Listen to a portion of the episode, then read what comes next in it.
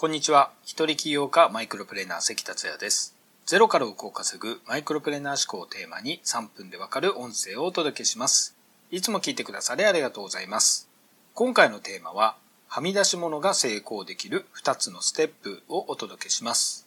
世間一般に成功者や裕福になる人たちのイメージは、規則を真面目に守ったり、正しいと言われるような行動をしたりする人だと思われているようです。いわゆる優等生のような人ですよね。では、はみ出し物は成功できないのかというと、実はそうではないという興味深い調査結果があります。フォーブス誌が発表したアメリカの富豪上位400人のフォーブス400のうち15%にあたる58名は大学に行ってない人、または中途退学者だったのです。さらにその58人の平均資産額は48億ドルで、全メンバー平均資産額の18億ドルより167%も高いという調査結果でした。これは名門私立大学の IB リーグの大学を卒業したものの平均資産額の2倍以上に相当するものです。この調査結果は驚きですよね。ハーバードビジネススクールの研究者、ゴータム・ムクンダは、日頃ネガティブな性質や欠点だと捉えられるものがある特殊な状況下で強みになるものを増強装置と名付けました。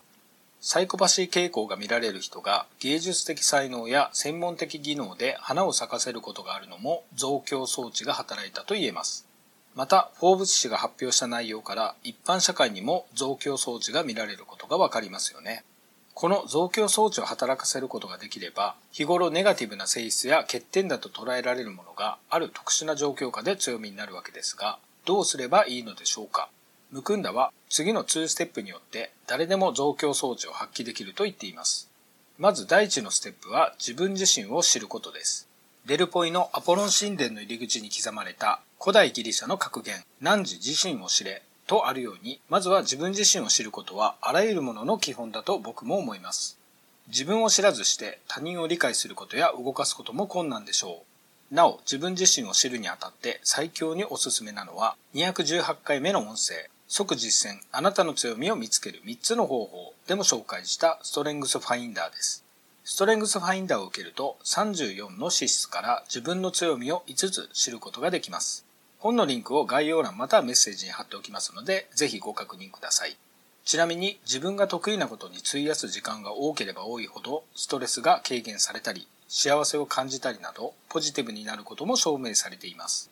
自分のタイプと強みを知ったら次の第2のステップは自分に合った環境を選ぶです。